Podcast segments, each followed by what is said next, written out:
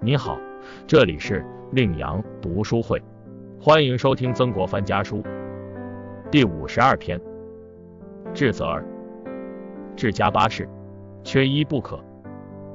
译文：自于季泽儿。初一这天，我收到你于十六日写来的信，从信中得知程叔已经乔迁新居了。这样一来，黄金堂的老房子就改由你掌管了，你也算是一家之主了。从前我的祖父新刚公治家最讲究方法，第一是必须早起，第二是将房屋打扫得干净整洁，第三是虔诚祭祀，第四是善待亲族邻里。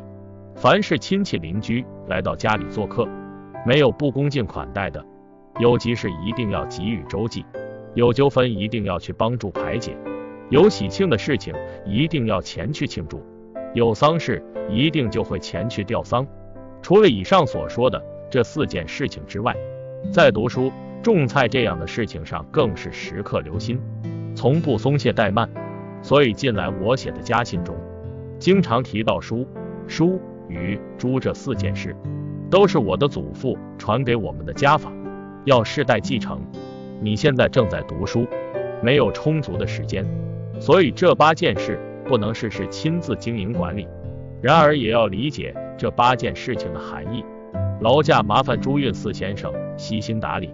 这八件事情每件都很重要，缺一不可。尤其是虔诚祭祀这件事情，必须时时提醒你母亲放在心上。凡是最好的器皿都必须留下来作为祭祀用，最好的食品也一定要为祭祀准备。凡是不讲究祭祀的人家，即便兴旺，也不会长久。这一点非常重要。你所论述的看文选的方法也不是没有见解。我看汉魏时期的文人有两点无人能比，一是训诂精确，二是声调铿锵。说文是训诂的学问。中唐以后，大多数人都不再讲究训诂之学。宋代以后讲经尤其不重视训诂，直到我朝巨儒才开始精通小学。段茂堂、王怀祖两家就精心研究。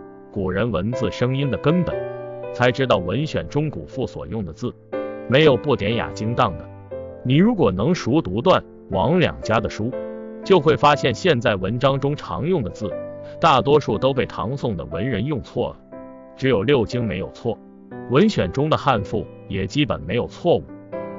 就拿你信中所提到的三都赋而言，例如魏若相如，教若君平，用一个为字。概括相如的文章，用一个叫字概括君平的道德，虽然不全部是有关训诂的，但至少可以说明他用字的态度是非常认真的。至于声调的铿锵，如开高轩倚临山，列起窗而看江，必出长虹之险，鸟声杜宇之破，起兵海岛，刷马江州，戍军时乎桂林之苑，享荣旅乎若星之楼等句子，音响节奏。都是后世文人无法超越的。你研读文选就应该从这两方面下功夫，就能逐渐理解他的精深的地方了。做梅先生想必已经到我们家了，你应诚心恭敬的款待他。袁叔既然已经来到营中，那就没有人陪他前去益阳了。不过我听说胡家会专门派人到我们家乡迎接，那就请做梅先生一个人前往就可以了。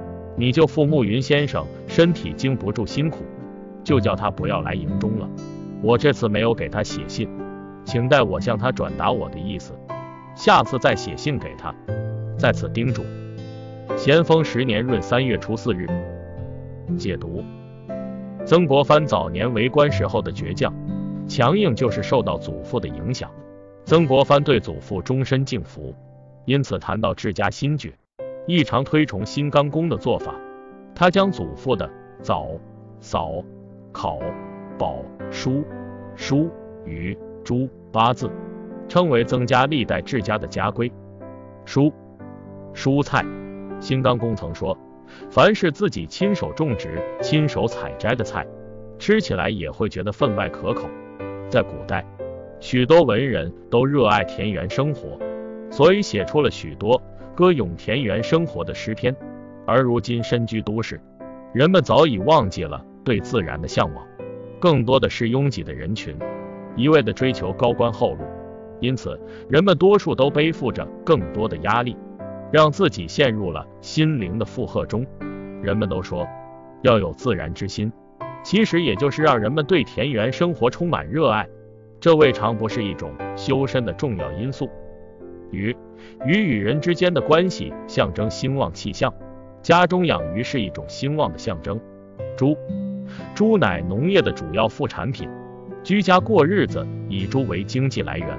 早，起早，这是新刚公最为提倡的生活习惯，也是曾国藩遵守的家风。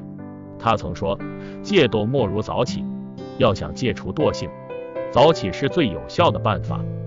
扫，打扫房间，打扫房间能起到培养一个人独立生活及保持简朴的生活作风的作用。